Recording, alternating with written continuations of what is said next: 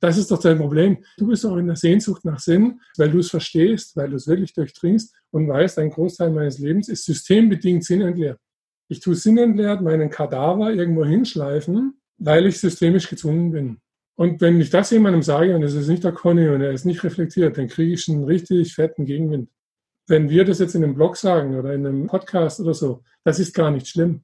Wenn das jemand qua Handlung sagt, also wenn jemand qua Handlung wie der Friedhof Bergmann eine andere Existenz einfach durch das, dass er existiert, beweist, der, der, der darf nicht durchkommen, der darf nicht zurückkommen, der darf kein Zeugnis abgeben.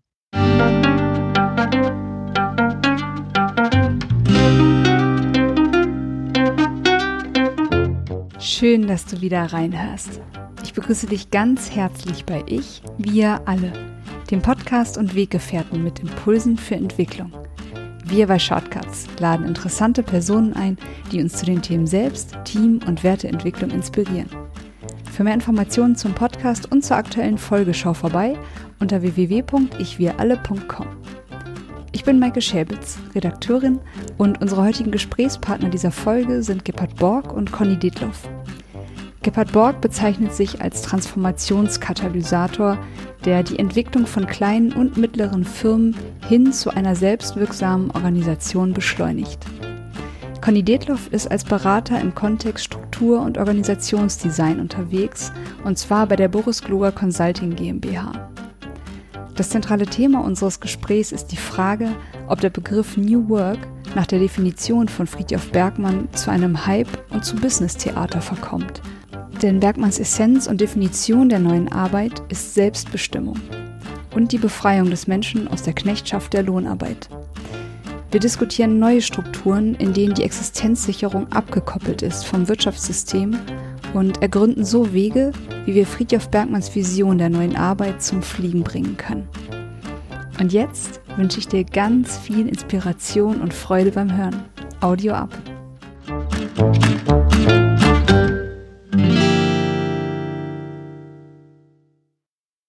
Ich begrüße heute zwei super spannende Gäste, Conny Detloff und Gebhard Borg, zu einem Thema, was sich, glaube ich, grundlegender nicht mit New Work befassen könnte. Und zwar geht es um die zentrale Frage, warum hebt New Work nach der Definition von Friedjof Bergmann nicht ab? Also warum haben wir uns trotz fortgeschrittener Automatisierung noch nicht von der Knechtschaft der Lohnarbeit befreit? So wie Friedhof Bergmann das formuliert. Und es soll darum gehen, ist das überhaupt erstrebenswert? Und wenn ja, wie können Wege dorthin aussehen? Und ja, wir drei sind für dieses Gespräch zusammengekommen über zwei Blogbeiträge. Und zwar hat Conny Detloff einen Blogbeitrag geschrieben und Gebhard Borg. Und Conny hat sich in seinem Blogbeitrag eben genau auch diese Frage gestellt. Verkommt New Work zu einem Hype und ist es vielleicht so, dass wir eigentlich über all diese schönen Ideen viel mehr sprechen, als dass wir sie umsetzen? Warum ist das so und wie kann es anders gehen? Und darauf hat Gebhard Borg ihm geantwortet in einem Blogbeitrag, den er in der Anrede direkt an Conny Detloff gerichtet hat. Und zwar hat er ihn genannt, einen offenen Brief an einen Leuchtturm, an den Leuchtturm Conny Detloff und hat darin die These vertreten, dass Conny mit seiner Festanstellung bei der Otto Group der eigentliche Bremsklotz sei. Also dass sein Arbeitsverhältnis bei Otto die eigentliche Antwort auf seine Frage ist, warum New Work nicht abhebt. Ich begrüße euch beide. Hi Conny. Hi. Hi Gebhard. Hallo. Und wahrscheinlich auch noch Hallo Max. Wir haben nämlich noch einen vierten Teilnehmer des Gesprächs, den 13 Wochen alten, war das so? Den 13 Wochen alten Hund von Gebhard, der mit unterm Schreibtisch sitzt und auch immer mal wieder bestimmt ein paar Worte mitreden wird. Im Moment schläft er. Ich würde ganz gerne dieses Gespräch starten und euch überhaupt erstmal fragen, was versteht ihr beide unter New Work und warum wünscht ihr euch, dass wir in Zukunft anders zusammenarbeiten, als wir es überwiegend bis heute tun? Ihr könnt euch aussuchen, wer anfängt. Soll ich? Darf ich, Gebhard? Danke.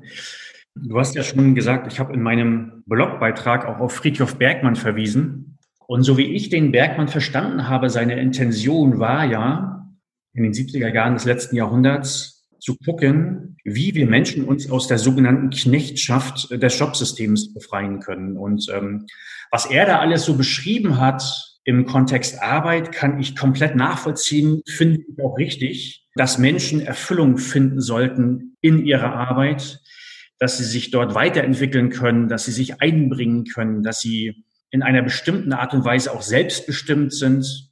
Also einfach Erfüllung finden. Und äh, das finde ich deshalb so wahnsinnig richtig und wichtig, weil wir ja ja gefühlt mehr als die Hälfte unserer Lebenszeit irgendwie im Arbeitssystem verbringen.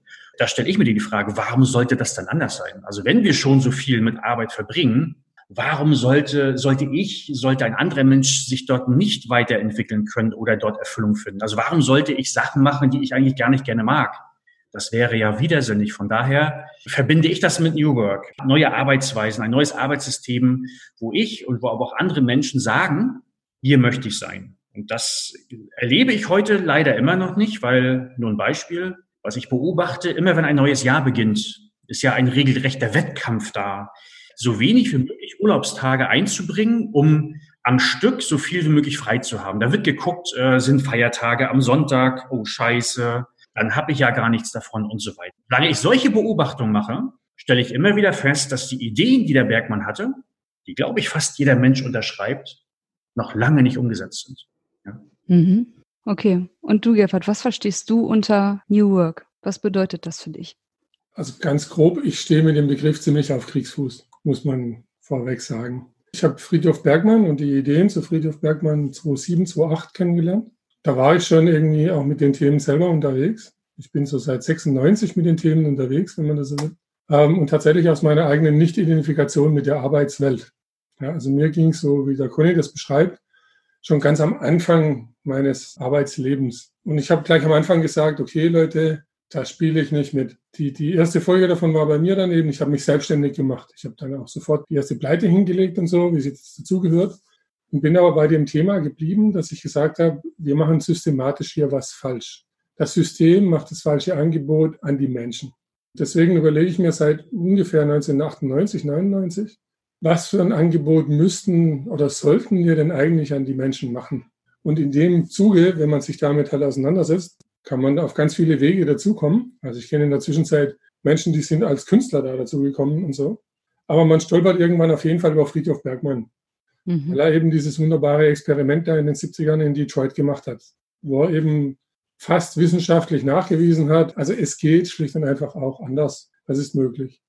Das war, als ich Friedhof Bergmann kannte, war der ein total schräger, bunter Hund in dieser Arbeitswelt, den Leute eingeladen haben, um mal die Freakshow praktisch zu präsentieren. Knapp sieben Jahre später war Friedhof Bergmann die Riesennummer und die Neuentdeckung der New Work-Bewegung. Und mir geht es ein Stück weit eben so, dass ich sage, da bin ich total beim Conny, da, da finden wir uns, glaube ich, sogar. Das ist auch ein riesen Marketing-Hype. Mhm. Also alle Menschen, die sich ernsthaft mit dem Thema auseinandersetzen, versuchen eigentlich den Begriff New Work zu meiden, wie so der Teufel des Weihwasser, biblisch gesprochen, weil sie sagen, das ist eigentlich der Marketing-Hype. Also das sind die Marketer rund um das Thema. Die wollen darin jetzt irgendwas verkaufen. Am Ende, wenn man das unterm Strich zusammenzählt, verkaufen sie höhere Produktivität. Mhm. Und das verkaufen sie an ganz klassische Unternehmer. Ja, also ich kenne viele, zum Beispiel Scrum-Anwendungen, da geht es nicht darum, dass Leute selbstbestimmt irgendwie ihre Projekte machen, sondern da geht es darum, dass jemand herausgefunden hat, dass ein Scrum-Projekt in der Softwareentwicklung mehrfach produktiver ist als eine klassische Herangehensweise an eine Softwareentwicklung. Und damit tue ich mich dann total schwer, da wäre ich dann hochsensibel. Wenn ich das auf Deutsch übersetzen und mit neuer Arbeit um die Ecke kommen, dann sage ich, guck mal genau rein, was an der Arbeit neu ist.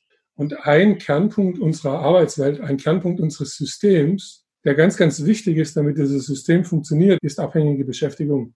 Ja? Mhm. Und das Faszinierende an abhängiger Beschäftigung ist, dass sie sogar in den Freiberuflerstatus hinein funktioniert. Also es sind so die Uber-Beispiele und die, mhm. die Airbnb-Beispiele und so weiter, wo man eben sagen kann, es schaffen heute Firmen, Menschen freiberuflich abhängig zu machen. Und aber das, was gleich bleibt, ist abhängige Beschäftigung. Und deswegen war mein zentraler Angriff dann in diesem Brief an Conny als Leuchtturm, als sozusagen Proxy für alle möglichen anderen Menschen, die sich überlegen, warum kommt das Ding nicht ins Fliegen? Also ich halt sage, Leute, solange ihr euch abhängig beschäftigt, kommt wirklich neues Arbeiten nicht ins Fliegen, weil das ist eine Grundsystematik der alten Arbeit. Das ist ein Kern, Wurzelsystematik der alten Arbeit, die darauf beruht, dass Menschen abhängig beschäftigt wurden, werden, sind. Und das ist ja das Spannende zum Beispiel an Uber. Nur dadurch, dass ich mich jetzt selbstständig mache, habe ich abhängige Beschäftigung nicht überwunden, mhm. sondern abhängige Beschäftigung überwinde ich dann, wenn ich sozusagen von einem, nennen wir es mal, von einem Arbeitgeber, von einem Projektgeber, von einem Beauftrager unabhängig werde. Also wenn ich schon, zum Beispiel, keine Ahnung, nehmen wir mich, ich bin von drei, vier, fünf Kunden abhängig. Da können zwei wegfallen, da können drei wegfallen. Dann geht es mir jetzt nicht zwangsweise besser, aber ich bin nicht davon abhängig, dass ich mich denen jetzt anbiedern muss, um irgendwie mein Leben aufrechtzuerhalten. Und dann komme ich in die Richtung unabhängiger Arbeit und dann komme ich in die Richtung neuer Arbeit. Also dann, dann kann ich arbeiten mit einem 13-wöchigen Welpen unterm Schreibtisch und das auch meinem Kunden sagen. Und sagen, der ist halt jetzt da, ich habe mich in meinem Leben für den entschieden, der ist auch irgendwann erzogen und dann wieder weg hoffe ich. Ja, es liegt mehr an mir als am Welpen. Aber wenn du heute mit mir arbeiten willst, dann kann es sein, dass mein Hund halt fiebt. Mhm. Du kannst dich ja auch dagegen entscheiden, mit mir zu arbeiten. Okay? Dann fiebt der Hund halt nicht. Und das ist der Punkt, wo ich sage, ich bin wirklich extrem kritisch zu fragen, wenn einer einen Vorschlag macht, zu überprüfen, sprechen wir über ein neues Arbeitsverhältnis. Über wirklich was Neues, was Neues im Vergleich zu den letzten 130 Jahren industrialisierter Arbeitsverhältnisse. Und ein Ding ist abhängige Beschäftigung. Das ist ein ganz klares Merkmal für altes Arbeiten. Das war mein, mein Brief an den Conny, wo ich mal sagen wollte, passt auf die, wie nennt man das, auf den Lackmustest auf. Es gibt ein paar Lackmustests, die könnt ihr anlegen. Das ist ein Maßstab, den kann man anlegen. Und daran kann man erkennen. Und dann wird dann, das ist dann der Umgang im Netz, wo ich mich im, im selben Blogbeitrag auch entschuldigt habe beim Conny gleich. Es ist einfach effektiver, wenn man jemanden direkt persönlich anspricht und dem dann sagt, okay, schmeiß doch deinen Job bei Otto hin und zeig, dass du unabhängig bist. Dann tust du was für neues Arbeiten. Wenn es dir gelingt, dann bist du ein Beispiel für andere, dass es gelingt. Dann machen die das vielleicht auch. Und dann, und jetzt kommen wir zur Kernfrage, dann sage ich, dann kommen wir in die Geschwindigkeit, mit der neue Arbeit vielleicht irgendwann abheben kann. Wir sind ja im Moment, also für mich, wenn überhaupt, in dieser Metapher des Fliegens am Beschleunigen. Also wir sind mhm. ja weit davon entfernt, eine Geschwindigkeit zu haben, die einen Unterdruck auf unsere Flügel setzt, die den Flieger mal abheben lassen würde. Mhm. Ich würde jetzt genau an der Stelle nochmal genau zu Conny zurückgeben, weil Gebhard, du hast jetzt gerade genau fokussiert. Im Endeffekt befinden wir uns genauso wie vor vielen Jahrzehnten in Abhängigkeitsverhältnissen. Und dann ist ja die Frage für mich so, warum suchen Menschen das offensichtlich oder warum begeben wir uns freiwillig in dieses Abhängigkeitsverhältnis? Sprich, die Frage, die Conny sich auch in seinem Blogbeitrag gestellt hat, was ist denn dann die eigentliche Bindungskraft zwischen Menschen und Unternehmen? Und da hat Conny im Kern die Angst angeführt. Also nicht das, was wir uns jetzt oft hier so gerne wünschen, Purpose, Kreativität, ich tue dort, was ich wirklich, wirklich will, sondern im Kern würde es eigentlich um Angst gehen als Bindungskraft zwischen Menschen und Unternehmen. Conny, möchtest du das nochmal erläutern? Gerne. Und da bin ich mit Gebhardt komplett überein, also diese Abhängigkeit. Und auch da, ich stelle mir so seit Jahren immer so die Frage, wenn ich bestimmte Sachen beobachte, wo ich eigentlich glaube, dass Menschen das eigentlich, eigentlich gar nicht möchten, es aber trotzdem tun, dann muss es dafür einen Grund geben. Mhm. Und diese Gründe dafür, oder sehr häufig, wenn ich Handlungen von Menschen beobachte, dann suche ich ähm, diese Gründe nicht bei den Menschen. Ne? Also ich habe ein bestimmtes Menschenbild, so dass Menschen weder faul noch böse noch gemein sind, noch sind sie dumm, ne? sind schon intelligent. Ich suche die Gründe in den Strukturen. Und wenn ich mir in den letzten Jahrzehnten einfach mal angucke, wie unsere Systeme immer mehr miteinander verschmolzen sind. Sind mit Systeme meine ich das System Familie, das System Wirtschaft, das System Medizin, das System Schule. Die sind alle miteinander so, so miteinander vermanscht und so integriert miteinander. Und das mache ich das gerne als Beispiel. Ich beobachte, dass ganz, ganz viele Menschen zur Arbeit gehen, weil sie Geld verdienen müssen, weil sie leben müssen. Ohne Geld ist es schwierig zu existieren. Und das ist für viele der Antrieb, zur Arbeit zu gehen. Und die Erfüllung suchen sie dann anderweitig, vielleicht im Ausleben ihrer Hobbys oder indem sie was anderes tun oder wenn sie in der Familie mit ihren Kindern oder mit Ehefrau, Ehemann unterwegs sind, mit Freuden unterwegs sind. Da finden sie Erfüllung. Mhm. Und ich glaube, du hast auch Bindungskräfte angesprochen und das ist genau der Punkt. Wenn ich die Frage stelle, oh, ich habe mit vielen Menschen geredet, warum bist du bei diesem Unternehmen? Oder warum gehst du zur Arbeit? Kriege ich 99,9 Prozent der Fälle die Antwort, weil ich Geld verdienen muss. Da kriege ich nie die Antwort, weil das Unternehmen so geil ist oder weil ich richtig Bock habe, hier in diesem Unternehmen mit Menschen zu rocken. Und so ordne ich diesen Begriff Abhängigkeit ein, den Gebhardt benutzt hat. Und das sind die Bindungskräfte. Das heißt, ein Mensch lässt sich formal anstellen, gibt sich in eine Abhängigkeit, weil er Geld verdient und weil viele Menschen glauben, wenn ich in diese Abhängigkeit nicht eintrete, verdiene ich kein Geld, dann bin ich quasi, dann habe ich ein, ein Risiko, weiter zu existieren und deshalb haben sie Angst. Die Bindungskräfte zwischen Mensch und Unternehmen sind angstgesteuert für mich. Ne? Äh, und deshalb machen das viele Menschen. Und das ist die Struktur, die ich wahrnehme. Und da habe ich ja auch reagiert auf Gebhardt. Und ich bin dann so, wenn ich diese Strukturen sehe, dann würde ich niemals zu einem anderen Menschen sagen, mach das doch. Dann löst doch diese Abhängigkeit. Dann, dann werd doch freiberuflich, mach doch das oder das, weil einfach ich glaube, dass es Menschen gibt, die genau davor Angst haben. Und dann bin ich der Letzte, der sagt, mal, begib dich doch in diese Gefühle. Das muss jeder Mensch für sich, für sich eigenständig entscheiden. Mir ist wichtig, diesen Menschen diese Strukturen offen zu legen, dass sie sagen, guck mal hier, du meckerst über deine Arbeit, äh, du gehst nicht gerne zur Arbeit, machst es aber trotzdem, weil viele realisieren das gar nicht. Die sind dann so quasi ferngesteuert wie eine Maschine, wie Zombies gehen sie jeden Tag zur Arbeit, Jahr für Jahr, Jahrzehnt für Jahrzehnt und warten quasi darauf, dass sie irgendwann Rente haben. Und da bin ich eher unterwegs. Also guck mal hier, das sind die Strukturen. Mhm. Wollen wir die nicht ändern? Wollen wir mal gucken, wie wir diese Strukturen brechen sodass wir andere Strukturen haben, wo vielleicht die Bindungskräfte zwischen Mensch und Unternehmen andere werden. Die Angst immer mehr in den Hintergrund gerät. Ja. Mhm. ja. Also, dass die Bindungskräfte sozusagen eigentlich zu dem werden, was in meiner Wahrnehmung viele Leute, die über New Work sprechen, sich eigentlich wünschen würden. Richtig, genau. Purpose, Sinn oder dass ich dort wirklich das tue, was ich, was ich möchte. Jedenfalls zu einem überwiegenden Anteil. So da gucke ich mir nur einen Sportverein an zum Beispiel. Ne? Also natürlich kannst du das nicht immer so eins zu eins übertragen, aber äh, ich habe noch niemals einen Menschen gesehen, der zum Beispiel Mitglied eines Fußballvereins ist, in so Freizeitvereinen, und wo ich da sage, warum bist du da? Wo die Menschen sagen, ja, weil ich da muss. Mhm. Die meisten sagen, weil ich Bock habe, weil ich Lust habe, mit meinen Kumpels zusammen Fußball zu spielen, nach dem Training doch ein Bierchen zu trinken. Da finden sie Erfüllung. Und da sind die Bindungskräfte andere. Da sind die Bindungskräfte nicht auf Angst aufgebaut, sondern das sind andere Motive, andere Intentionen dahinter, warum Menschen dort Mitglied werden möchten. Mhm. In der Wirtschaft ist es anders. Und ich glaube, an, an diesen Strukturen kann man drehen, sodass man auch dort in diese Richtung geht, dass Menschen nur dann Mitglied eines Unternehmens werden, wenn sie es wirklich wollen und Geld verdienen in, in den Hintergrund rückt. Ja. Ja. Also ich würde dir zustimmen bei deiner Beobachtung, dass ein überwiegender Anteil der Menschen, die heutzutage in einem Angestelltenverhältnis arbeiten gehen, das nicht aus einem wirklich tieferen Wunsch heraus tun oder aus einer intrinsischen Motivation, weil sie dort etwas tun können, was sie wirklich, wirklich wollen, um bei Bergmann zu bleiben. Jetzt hast du ja auch Lösungen oder Wege angeschnitten in deinem Blogbeitrag, wie wir etwas verändern können oder wie eine Veränderung aussehen kann.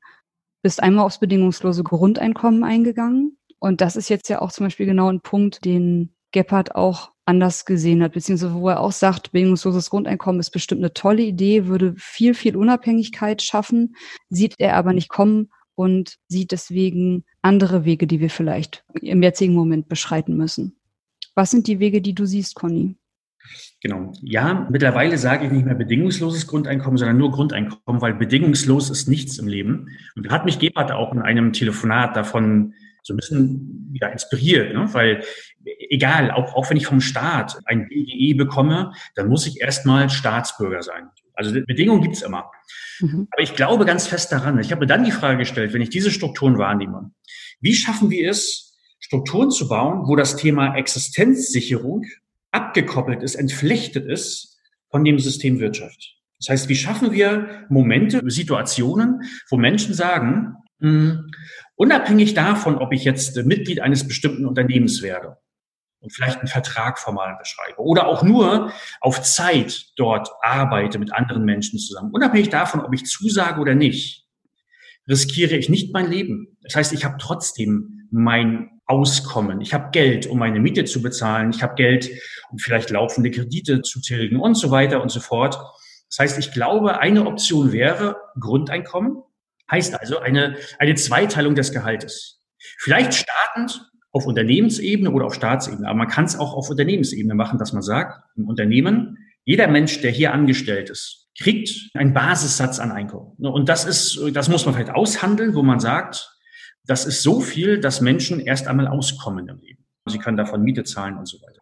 Und der zweite Teil könnte dann etwas sein, wo man sagt, und der ist leistungsabhängig, der ist abhängig davon, welchen Wert diese Menschen generieren. Auch da muss man gucken, was bedeutet Wert? Also Wert ist ja auch etwas Subjektives. Also das müsste man gucken. Aber in diese Richtung glaube ich. Also wie schaffst du, dass Menschen erst einmal in die Angst genommen wird, wenn sie keine, nicht irgendwo Mitglied eines Unternehmens werden, dass sie gleich quasi hm, ein Risiko haben, weiter zu existieren, weil sie kein Geld haben.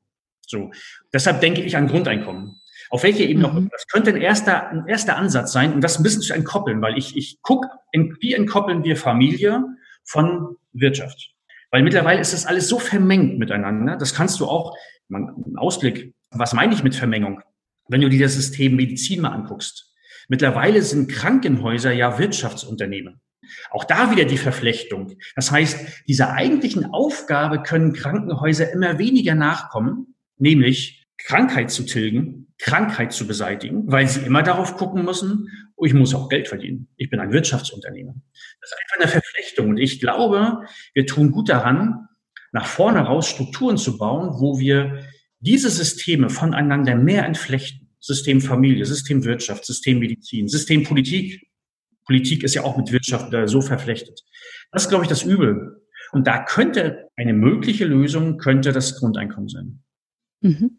Und genau an der Stelle können wir jetzt einmal zu Gebhards Blogbeitrag und zu Gebhards Inhalten kommen. Gebhard, möchtest du mit deinen Gedanken zum Grundeinkommen starten oder eigentlich eher nochmal generell mit deinen Thesen, was du glaubst, warum New Work nicht zum Fliegen kommt? Also Grundeinkommen ist halt ein gutes, gutes Thema, dem man es aufhängen kann. Also von daher, wo wir uns einig sind, ist, dass Grundeinkommen das System total stützen würde. Mhm. Ja, das glaube ich auch. Warum? Weil Grundeinkommen, also ich mache ein anderes Beispiel, ich mache das Beispiel Kindererziehung. Wie erziehst du ein Kind, von dem du weißt, dass es mit 16 über ein gerütteltes Maß an eigenem Geld verdient, über das es seine Existenz betreiben kann. Materiell unabhängig von dir. Also materielle Abhängigkeit beginnt ja eben nicht in der Firma, sondern das ist, wie der Conny beschreibt, ist ja alles verflochten. Materielle Abhängigkeit beginnt schon in der Familie. Ja, also wie viele Menschen wachsen in totaler materieller Abhängigkeit auf und werden mhm. von ihren Eltern, keine Ahnung, sei es über die Wohnung fürs Studium oder sonst irgendwas, ja immer gebunden. Und das sind ja dann eben keine sachlichen Verpflichtungen dahinter, sondern das sind dann oft emotionale Verpflichtungen und so weiter dahinter. Ähm, und das führt ja nicht zur Unabhängigkeit, also es führt nicht zu unabhängigen Geistern. Das ist jetzt die, wo wollen wir hin als Gesellschaft? Wollen wir in eine Gesellschaft mit unabhängigen, eigenständigen Menschen oder wollen wir in eine Gesellschaft, in der die Menschen funktionieren? Ich glaube, heute sind wir in einer Gesellschaft, in der die Menschen funktionieren. Dafür gibt es ein gutes historisches Beispiel, das ist Ford. Ford hat das Fließband entwickelt, als er es eingesetzt hat, wollte da keiner arbeiten. Seine Fluktuationsquote war über 1000 Prozent. Der musste 900 irgendwas Mitarbeiter einstellen, damit 80 Beinen geblieben sind. Also es war Wahnsinn. Krass. Ähm, und das hat alles nicht funktioniert. Er hat keinen dazu gebracht, an diesem Fließband zu arbeiten. Dann ist er hergegangen und das ist das, was passiert ist. Und wir wissen es nicht mehr, weil wir zu jung sind. Hat das Fließband allen Produktionsfirmen geschenkt er hat die Technologie Fließband der Welt geschenkt. Drei Jahre später gab es überall nur noch Fließband. Für den Arbeiter war es vollkommen egal, ob er bei Chrysler, ob er bei Ford, ob er bei Oldsmobile oder bei Mercedes arbeitete. Er fand immer dasselbe System vor. Was ist auch passiert im Verhältnis? Die Löhne sind gesunken, die Abhängigkeit ist gestiegen, die existenzielle Abhängigkeit. Und das ist ein, ein erster Grundmechanismus des Arbeitsverhältnisses in der Industriegesellschaft. Einfach. Das ist da passiert. So. Und da bin ich dann total beim Conny. Bedingungsloses Grundeinkommen wäre definitiv eine Loslösung von dieser Abhängigkeit. Also die Fähigkeit, Nein sagen zu können als Mensch. Die mhm. Fähigkeit, sagen zu können, mich interessiert keins von euren Arbeitsangeboten. Das ist auch so wie die Demokratiefrustration. Mich interessiert keine Partei, die im Moment gerade irgendwie sich um was bemüht. Die kann ich in dem Ausdruck verleihen, dass mich keine interessiert. Kann ich nicht. Und mhm. ich kann in der Arbeitswelt auch nicht dem Ausdruck verleihen, dass ich sage, ihr habt überhaupt kein Angebot, das mich auch nur einen Hauch interessiert, zu liefern im Moment gerade. Und deswegen mache ich nichts. Ja? Und ich mache nicht nichts, weil ich faul bin, weil ich doof bin, weil ich mit meinem Leben nichts erreichen will, sondern weil ich kein Angebot habe, in dem ich mich wohlfühlen kann. Man muss sich aber auf der anderen Seite eben vorstellen, das ist auch eine viel, viel größere Verantwortung beim einzelnen Menschen. Also wir bleiben wieder bei dem Kind. jetzt wird es 16 oder 17 oder 18, kriegt sein eigenes Grundeinkommen in dem Staat, in dem es lebt, dann können natürlich alle Erwachsenen den fragen, was machst du mit deinem Leben? Jetzt ist ja eine legitime Frage und nicht, geh schnell arbeiten, sondern erfülle dich. Hallo, also bitte sei doch nicht mehr deprimiert. Du hast keinen Grund mehr, depressiv zu sein. Eine spannende neue Gesellschaft, also würde ich mich darauf freuen. Für mich ist es aber so, dass ich sagen würde, das Grundeinkommen anzustreben als Lösung ist für mich falsch. Für mich ist das Grundeinkommen ein KPI, wenn man so will, ob wir die Gesellschaft verändern oder nicht. Ich glaube, es kommt in einer neuen Gesellschaft sowieso, weil es sinnvoll ist. Also wenn ich in eine Gesellschaft gehe, in der ich sage, wir wollen existenzielle Freiheit, wir wollen existenzielle Wahlmöglichkeit, wir wollen existenzielle Unabhängigkeit, dann ist ein bedingungsloses Grundeinkommen eine logische Konsequenz. Also es ist keine Vorbedingung, sondern eine logische Konsequenz. In meiner Welt ist es so, wir sollten Dinge tun, die uns ein System führen, das einfach irgendwann ein bedingungsloses Grundeinkommen auszahlt, weil alles andere blödsinnig wäre. So. Und deswegen sage ich, wir vor, vor dem bedingungslosen Grundeinkommen, bevor, also es gibt ja viele, die das in irgendeiner Art fordern oder auch das Grundeinkommen fordern. Und ich mag solche Experimente, wie der Conny das beschreibt, in Unternehmen Gehalt zu zweiteilen, zweite teilen und zu sagen, wir haben ein Grundeinkommen, das geht einfach jeder. Damit kann jeder leben, da wo er lebt und kann es jedem gut gehen, so wie es ihm gut gehen muss. Und wir packen da irgendwas oben drauf. Ich würde nicht so wie der Conny hergehen und einen Leistungsanteil oben drauf packen, sondern ich nenne das einen Ergebnisanteil. Also keiner von uns, egal wie viel ich leiste, keiner von uns weiß, was wirtschaftlich Erfolg haben wird oder keinen Erfolg haben wird. Das ist ein Wettspiel. Ja? Und ich sage eben, ich kann halt Glück haben und kann bei Wetten dabei sein, die bringen was und dann kann ich mehr verdienen und ich kann bei Wetten dabei sein, die bringen nichts, dann verdiene ich halt weniger. Also ich bin eher so der Glücksmensch. Ich, das mit Leistung, ich verstehe das Leistungsprinzip so nicht.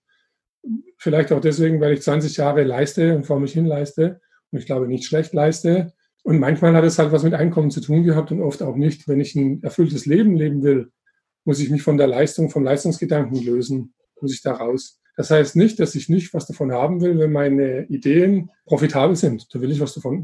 Das ist das, was in meinem Artikel dann drin steht. An diesem chronischen Teil von Arbeit, an diesem langfristigen Anteil, da will ich gefälligst beteiligt sein. Also das ist einer mhm. meiner Hauptgründe, warum ich nach wie vor selbstständig bin. Dass ich sage, wenn ich selbstständig bin und meine Arbeit trägt irgendwann Früchte, mhm. dann ernte ich die heute im heutigen System, in dem System, in dem wir leben. Wenn ich mich abhängig beschäftige, meine ganzen Ideen erntet das System, also nicht mal das System, sondern erntet eigentlich der Eigentümer des Unternehmens, wenn man ganz ehrlich ist.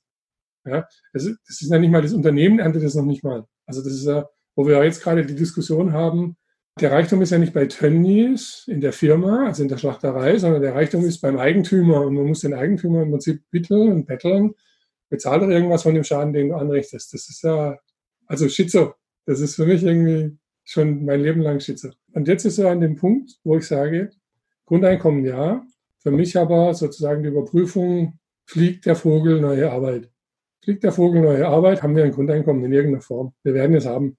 Es ist einfach logisch. Es ist in sich völlig schlüssig. Ich finde kein gutes Argument dagegen. Sagen wir aber, wir, und jetzt passiert genau das, wovon der Conny gerade vorhin auch sprach, sagen wir den Leuten, wir brauchen ein bedingungsloses Grundeinkommen, um in dieses System zu kommen, dann kriegen ganz viele Menschen Angst. Das ist genauso wie beim Conny zu mir gesagt, und das stimmt auch. Sage ich einfach mal zu einem Menschen, dann wirf doch deine Arbeit hin und leb halt mal unabhängig. Ja?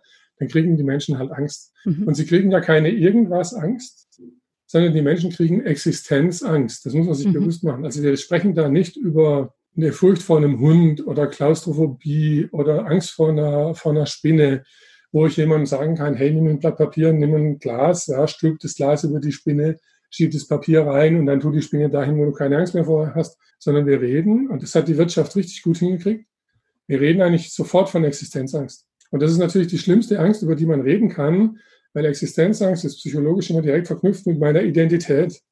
Ja, das ist dann mhm. mit nichts Geringerem verknüpft, als mit, wer bin ich? Ja, das haben wir wunderbar hingekriegt, weil wir, wir sehen ja Leute, also da gibt es dann diese, ich weiß nicht mehr, wie die Studie heißt, aber diese Studie merken jetzt in Corona auch, wer trägt wirklich was für die Gesellschaft bei? Also der Müllmann trägt mit jedem Euro, den der Müllmann verdient, profitiert die Gesellschaft, glaube ich, mit acht oder neun Euro davon, was der da tut. Ja? Weil wir uns Krankheiten sparen, weil wir uns äh, zig Sachen sparen, dadurch, dass es einen Müllmann gibt, der den Müll abholt. So. Jetzt bei dem Steuerberater ist es genau andersrum. Mit jedem Euro, den ein Steuerberater verdient, vernichtet er, ich weiß nicht wie viel Euro Gemeinschaftseinkommen, weil er Steuern vernichtet. Ja? Und das ist ja Gemeinschaftseigentum. Das ist ja eigentlich das, womit der Staat sich betreibt, also womit wir alle unsere Infrastruktur betreiben. Zum Beispiel ein Grundeinkommen. Und das ist ja ein totales Mismatch. Aber wir sehen ja die Existenz des Steuerberaters. Wir sehen die M-Klasse vom Steuerberater. Wir sehen das große Einfamilienhaus mit gigantischem Garten vom Steuerberater. Wir sehen die Reisen in die Dominikanische Republik des Steuerberaters. Das ist die Existenz. Und das ist ja ein Existenzwunsch, mit dem wir uns durchaus konform erklären können. Also wer will denn nicht so sein Häuschen mit seinem Garten und ab und zu mal in Urlaub gehen können? Ordentlich. Ja?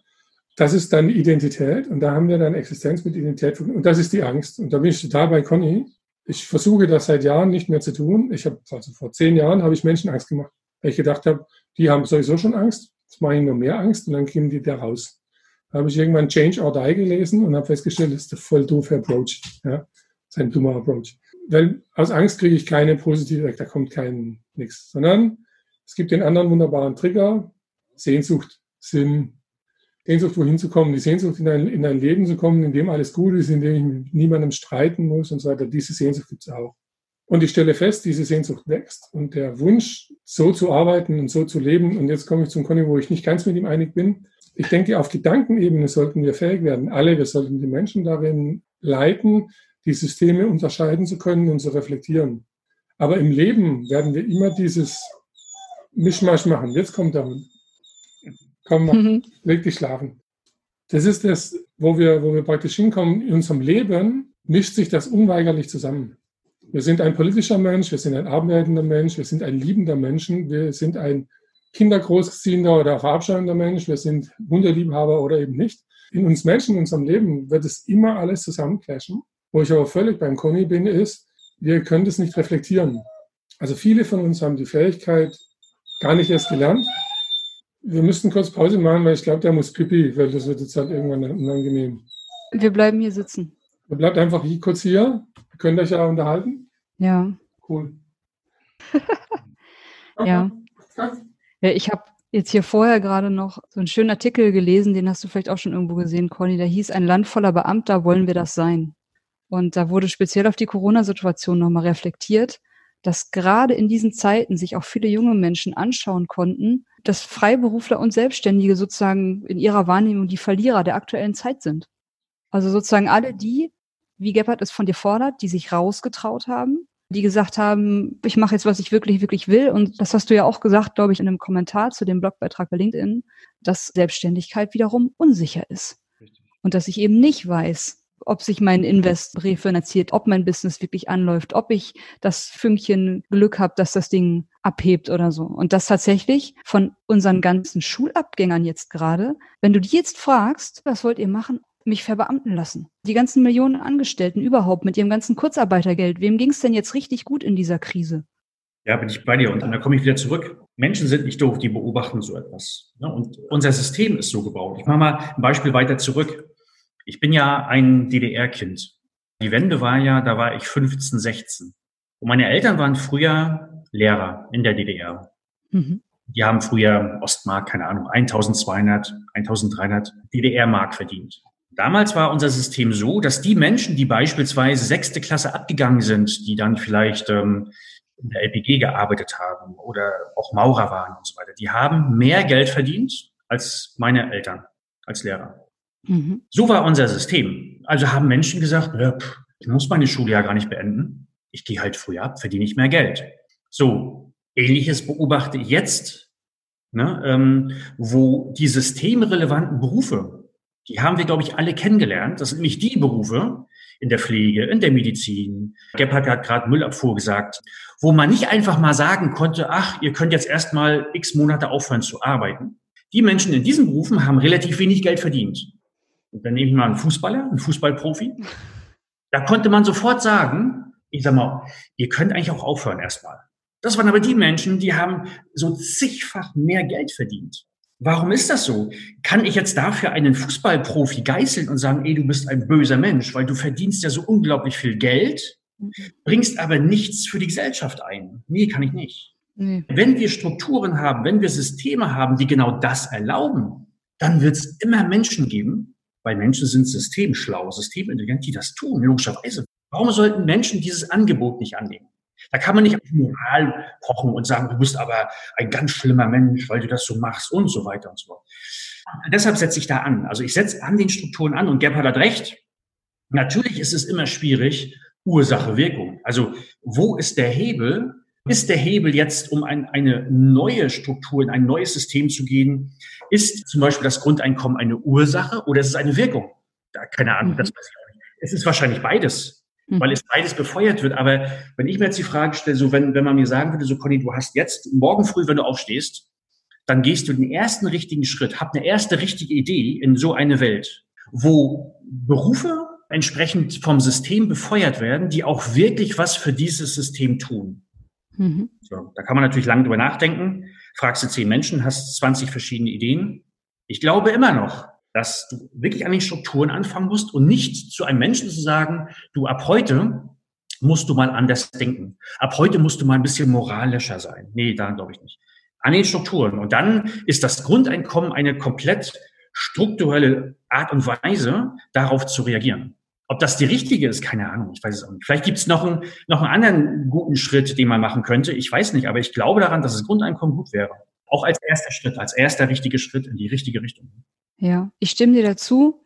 Ich sehe das jetzt irgendwie gerade noch, dass wir da sind, wo wir jetzt gerade in diesem Moment sind als Gesellschaft. Und ich sehe eure Idee, die ihr in den letzten 30 Minuten eingebracht habt, was ein Weg dahin sein könnte. Jetzt ist wieder die Frage, wie kommen wir von A nach B? Und da hast du, Conny, ja eben auch in deinem Blogbeitrag, und das hatte ich dir ja auch nochmal so gesagt, dass ich da so einen Widerspruch sehe in dem, was du geschrieben hast, weil du sagst genau, wir müssen die Strukturen verändern, wenn es möglich ist, als Fußballer aber Millionen zu verdienen und auch irgendwie 100.000 Bonus für jedes Tor, was ich in einem Länderspiel schieße oder was weiß ich was. Aber wer soll diese Strukturen verändern, wenn sie den Leuten, die sie nutzen, offensichtlich so viel bringen? Also da ist ja genau das, was du gerade gesagt hast. Es ist moralisch eigentlich unschlüssig, dass Menschen sich in der Masse so verhalten werden, wenn die Strukturen offensichtlich den Leuten nutzen. Und gleichzeitig hast du vorhin zu Anfang des Gesprächs gesagt, du stimmst Gepard zu, dass sich vom System unabhängiger machen, zum Beispiel sich selbstständig machen, dass das eine absolute Vorbildwirkung hätte, dass das ein wichtiger Schritt ist. Aber wir sind uns ja eben auch einig darüber, dass das mit viel Unsicherheit verbunden ist, mit viel Mut und dass du siehst, dass das nötig ist, aber du würdest es den Menschen eben auch wiederum nicht vorschreiben, beziehungsweise keinem sagen, mach das doch jetzt mal, komm, spring. So, du stehst an der Klippe, spring in die Freiheit, mach, was du wirklich willst. Also wenn du den Leuten nicht empfiehlst zu springen und die anderen eigentlich keinen Grund haben, das System zu verändern, indem sie Geld verdienen können, was soll dann der Grund sein, dass was passiert? Also wer soll es ändern? Die Herausforderung sehe ich, sehe ich genauso wie du. Also wir haben ein System geschaffen, wo, was ja logisch ist, die Menschen, die oben sind, die am meisten von diesem System profitieren, haben den größten Wirkkreis. Die können also qua ihrer Macht, ihrer formalen Macht im System den Wandel befeuern, aber auch behindern. Und das sehe ich auch gerade im Unternehmen. Also ich mache da immer wieder einen kleinen, einen kleinen Schritt zurück, wo ich dann viel besser und direkter beobachten kann. Auch da sehe ich das natürlich, dass die Menschen, die mit diesem großen Wirkkreis ausgestattet sind, vom derzeitigen System immer noch gut profitieren und nicht wissen, wenn wir ein neues System haben, wie geht's mir dann? Und auch das finde ich menschlich, dass diese Menschen dann nicht, nicht freudestrahlend sagen, super, ich will hier vorangehen. Finde ich genauso menschlich. Also auch da bin ich nicht so moralisch und sage, guck mal, du hast Macht, du musst doch was machen. Nee. Ich bin, das merkst du vielleicht auch schon im Gespräch, ich bin nicht so jemand, der immer zu Menschen sagt, du musst. Mhm. Wenn ich mal zurückblicke und da, ich hatte vorhin gesagt, ich war 15, 16 Jahre, als die Wende in der DDR passiert ist. Und da habe ich schon relativ gut beobachtet. Also war ich kein kleines Kind mehr. Wenn ich mir da die Frage stelle, das war eine Revolution, die relativ gewaltfrei ablief. Ich glaube aber auch in dem Rückblick, wenn man sich vieles anguckt, ist diese Gewaltfreiheit auch auf der Basis von ganz, ganz vielen Zufällen entstanden. Das war, glaube ich, eine Nuance davor, wo wirklich vielleicht da auch die Staatsmacht hätte angreifen können. Und das ist in, genau die Schwierigkeit, die wir haben, wenn wir so ein komplexes System ändern wollen. Wenn man mich fragt, was konkret kann man tun, wenn ich ehrlich bin, muss ich sagen, wenn du von mir ein Rezept haben möchtest, dann bist du bei mir an der falschen Stelle. Ich weiß es selber nicht. Das Einzige, was ich anbieten kann, sind Beobachtungen. Und ich versuche immer so, Sachen so strukturell zu erklären und baue dann darauf, dass je mehr Menschen dem vielleicht zustimmen und auch sagen, ja, das sehen wir auch so, dass es ein bisschen gelüftet wird, dass auf dieser Basis dann gute Ideen entstehen und sagen, komm, lass mal, lass mal machen. Aber ich bin niemand, der sagt, guck mal hier, eigentlich müssten wir das, das und das machen oder du musst das und das machen, weil das ist meistens in meiner Erfahrung ein Rufen ins Leere, weil wenn Menschen zu mir immer sagen, du müsstest doch das und das machen, bei mir immer eine kleine Grenze, wie ich sage, du ganz ehrlich, cool, dass du glaubst, was ich machen müsste. Meinst du eigentlich, was du machen müsstest? Also ich habe so viel Demut, dass ich sage, wow, ich, ich gucke erstmal zu mir und ich weiß sehr, sehr häufig nicht, was ich selber machen muss oder machen sollte. Mhm. Dann sage ich, und umso weniger weiß ich, was andere machen sollten oder andere machen müssen. So bin ich eingestellt. Ja. Gebhard, wir kommen gleich zu dir. Du hast ja eine Idee, wie es denn gehen könnte. Du bietest ja einen Weg an, den du dir überlegt hast. Mir ist an der Stelle jetzt noch klar geworden, das wollte ich nochmal sagen, als ich im Vorfeld mich auch nochmal mit Friedhof Bergmann beschäftigt habe. So wie ich das wahrnehme, hat dieser Mann seine Ideen auf der Basis eines Lebens geschrieben, die vielen von uns vollkommen fehlt. Also wenn ich das so mitbekommen habe, der war Boxer, Bauer, Landarbeiter, Zugentlader, Hafenarbeiter, Professor, Philosoph, hat lange, lange Zeit in der Natur gelebt. Also er hat sich selber in so vielen Kontexten erlebt und erfahren. Und auf Basis von all diesen Erfahrungen hat er sich eigentlich überlegt, was nötig wäre. Und das ist, glaube ich, für mich ein super zentraler Punkt, dass ganz vielen von uns eben genau diese Erfahrungsebene fehlt. Friedrich Bergmann hat einen riesen Erfahrungsschatz und er hat sich, glaube ich, durch sein Leben eine riesige innere Freiheit erarbeitet. Ihm scheint die Angst komplett fern zu sein. So, er ist einfach jemand, der ausprobiert. Und das ist, glaube ich, für mich einer der zentralen Punkte, bei dem du, Conny, ja auch angesetzt hast. Wie kommen wir dazu, als Gesellschaft und als Individuum diese Angst abzubauen? Diese Angst, wovor denn? Äh, ich meine, gerade jetzt wir hier in Deutschland, wir sitzen ja hier eigentlich in, in der absoluten Überluxussituation, auch gerade jetzt. Es ist für die wichtigsten Dinge ist gesorgt. Hier muss niemand verhungern. So, für unsere wichtigsten Lebensgrundlagen im Gegensatz zu vielen anderen Ländern ist hier gesorgt und trotzdem haben wir anscheinend so eine Angst, unser normales Leben zu verlassen. So, wie können wir diese Angst überwinden, so dass wir, wie ihr es ja auch gesagt habt, es geht eben nicht um müssen, sondern wie kommen wir dazu, dass Menschen etwas anderes wollen, dass das wirklich eine, eine, eine Motivation wird zu sagen, so ich will das anders umsetzen. Das ist ja eine komplett andere Energie, als Leute in New Work reinzupressen, find mal deinen Purpose, sondern ich möchte das. Und so, wie, wie kommen wir dahin, dass Leute Bock haben, sich diese Frage zu stellen? Also ich, ich glaube, vielleicht, Gebhard, wenn ich darf, ganz kurz, und dann kannst du, ähm, ich glaube, das fängt natürlich, Gebhard hat es, glaube ich, schon gesagt, in, im Kindesalter an. Ähm, auch da wieder meine Beobachtung. In ganz vielen Kontexten, wenn, wenn, wenn Kinder einen Berufswunsch äußern, die erste Reaktion von vielen ist gleich, oh, wie willst du damit Geld verdienen? Ja. Genau die falsche Reaktion. Eigentlich müsst du doch sagen, wow, echt, du willst das machen? Das, ich habe ja bei dir das Interesse an so etwas noch gar nicht gesehen. Das wäre eine gute Reaktion. Oder das passt zu dir, weil das machst du als, als Hobby auch. So. Und was lernen Kinder dadurch? Sie lernen dadurch, dass sie viele Handlungen, die sie machen, von klein auf an, ihre Handlungen werden konditioniert von, von Sachen im Außen. Ja, da sind Kinder lernen für gute Zensuren. Darüber freuen sich Eltern auch. Das heißt, was haben wir gemacht? Ähm, meine Frau ist Lehrerin und auch ich. Ich habe irgendwann mal zu meinen Kindern gesagt, was für viele krass klang, wo ich gesagt habe, ganz ehrlich, die Zensuren, die ihr kriegt, die sind mir scheißegal. Ihr sollt was lernen. Ihr sollt was mitnehmen fürs Leben. Meine Frau ist der Gegenpol als Lehrerin, die achtet schon mehr auf Zensuren als ich, aber ich glaube, das brauchen die Kinder, dass sie spüren, dass sie nicht nur Sachen machen für Dinge im Außen, weil sich dann die Eltern freuen, weil sich die Großeltern freuen, weil sie gute Zensuren kriegen, weil sie deshalb vielleicht einen guten Job kriegen und so weiter, sondern dass sie Sachen machen, weil sie es wollen, weil sie Bock drauf haben. Und da geht's schon los. Und das habe ich zum Beispiel jetzt auch bei, in Corona gesehen. Was mir wichtig war, und da fehlt das nämlich weg, diese äußeren Strukturen. Jeden, jeden Morgen um 6 Uhr aufstehen, wie ein Zombie. Ne? Du hast, du machst ja Sachen, weil du, weil das so ist. Durch Corona musst du nicht mehr in die Schule und da habe ich dann auch bei meinen Kids gesehen, dann mussten sie in der Lage sein, sich selber Strukturen zu geben, sich selber Strukturen zu bauen, wann sie aufstehen, wie sie ihren Tag planen, weil das war ja immer, ne, da gab es ja die Aufgaben wochenweise. Und das fand ich cool, weil dadurch werden sie gezwungen, sich Strukturen zu geben, ihre eigenen Strukturen und danach zu arbeiten und danach zu leben. Na, und das ist, glaube ich, so ein bisschen, und du sprichst da an, der, der Bergmann hat ganz viel gemacht. Das heißt, ich glaube, Was hat der gemacht? Der hat sich eben von diesen Strukturen freigesagt. Der hat ganz viele verschiedene Sachen gemacht, Boxer gewesen, hast du auch gesagt, und komische Sachen, wo viele Menschen sagen, ey, das passt doch gar nicht zusammen. Hat er wahrscheinlich gesagt, mir egal.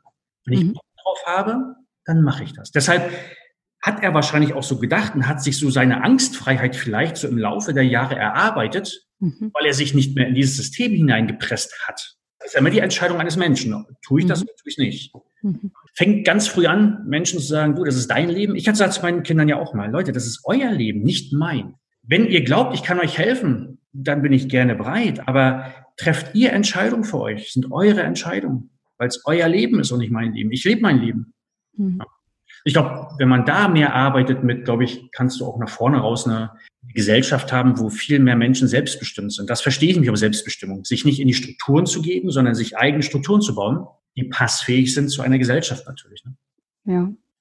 Das, was du da gerade beschrieben hast, erfordert ja einfach schon eine ganz bestimmte Art von Elternhaus und Gesellschaft, in der ich groß werde, weil das, was Kinder am Ende wollen, ist aus meiner Perspektive vor allem eine Antwort auf die Strukturen, in denen sie groß geworden sind und die Vorbilder, die sie hatten. Also da beißt sich die Katze so ein bisschen in den Schwanz. Wie war das so? Ich, ich kann nicht wollen, was ich will. Gibt so einen schönen Spruch zu, aber ähm, zu wollen, was wir wollen, ist eine Riesenaufgabe. Und wer setzt uns das im Kopf, was eigentlich ein Lebensziel ist? Und wer lebt mir das vor? So. Jetzt kann Gebhardt mal eine Idee äußern. Wie kommen wir von A nach B? Wie kommen wir von dem, wo wir jetzt sind, entweder zu einem Grundeinkommen oder dahin, dass Menschen sich komplett anders verhalten können, Angstfreiheit erlangen. Ich gehe erstmal kurz zum Spruch, weil ich habe so ein komisches Gedächtnis, das merkt sich jeden Blödsinn. Ich glaube, das, was du sagen wolltest, war, der Mensch kann tun, was er will, aber er kann nicht wollen, was er will. Richtig, danke. Poppte aber nur in meinem Gehirn auf. Ich habe keine Ahnung, von wem das ist. Aber ich habe auch schon viel drüber nachgedacht. Das ist echt eine spannende, also es ist eine spannende Aussage kann man Stunden damit verbringen, über die einfach mal nachzudenken, weil die ganz viel mit unserem Leben zu tun hat und die Menschen glauben immer, Philosophen sind weltfremd, sind sie aber oftmals nicht. Nur weil sie es geschafft haben, ganz, ganz große Fragestellungen in zwei kurze Sätze zu packen, sind sie deswegen noch lange nicht weltfremd. Also das, was mir auffällt, ist auch was, was mir sehr stark überhaupt in der ganzen New Work-Szene, nennen wir es mal, oder Bubble, Bubble ist, glaube ich, der bessere Ausdruck, irgendwie auffällt, das ist so die Hilflosigkeit beim Lösen irgendwie. Also mhm. keiner traut sich, mal blank zu ziehen und zu sagen, nee, ich glaube, aber das wäre richtig und das ist falsch. Theoretisch ist es auch völlig richtig, weil ich kann eben einen Menschen nur sehr, sehr schwierig, es wird ja gemacht, aber ich kann nur Menschen nur sehr, sehr schwierig dazu zwingen, etwas zu machen, was sie nicht wollen. Ich muss da schon richtig Kanonen auffahren. Was den Menschen nicht klar ist, das System hat das schon getan. Also die, die Kanonen stehen alle schussfest in ihren Verankerungen. Und wenn einer den Kopf reckt, dann wird geschossen. Und zwar nicht mit irgendwelchen, so mit irgendwelchen Luftgewehren, sondern direkt mit der Missile präzise auf den aufkeimenden New Worker, der das ernst meint, geschossen. Das ist schon so. Wie nimmst du das genau wahr? Also es gibt ganz viele Beispiele in der Literatur. Zum Beispiel, ich kenne eins ganz gut, weil das schon ewig lange her ist, man kann es gut nennen. Quelle Karstadt ist eine Weile her, spricht man halt nicht mehr. Heute ist es, glaube ich, Galeria Kaufhof Karstadt, das jetzt zugrunde geht. Also hat schon eine ganz lange ähm, Geschichte im zugrunde gehen. Quelle Karstadt hat so Ende der 90ern haben die eine neue Firma gegründet, eine Tochterfirma. Die war sehr gesponnen. Die haben gesponnene Dinge getan. Deswegen hat man sie als Tochter gegründet. Das war ähm, Quelle Direktversicherung. Quelle Direktversicherung hat sich komplett nach New Work organisiert. Also alle Maßstäbe, die irgendwelchen Menschen, die heute von New Work reden, an Organisationen einsetzen, Selbstbestimmtheit, freie Arbeitsplatzwahl, also wo arbeite ich, wie arbeite ich, haben die gesagt, ist alles wurscht. Wir haben ein Telefon, wir brauchen ein Telefon, wir arbeiten alles mit dem Telefon, wir haben ein Telefon, wir haben einen Computer, das war's. Ihr könnt arbeiten, wo ihr wollt, ihr könnt arbeiten, wie ihr wollt.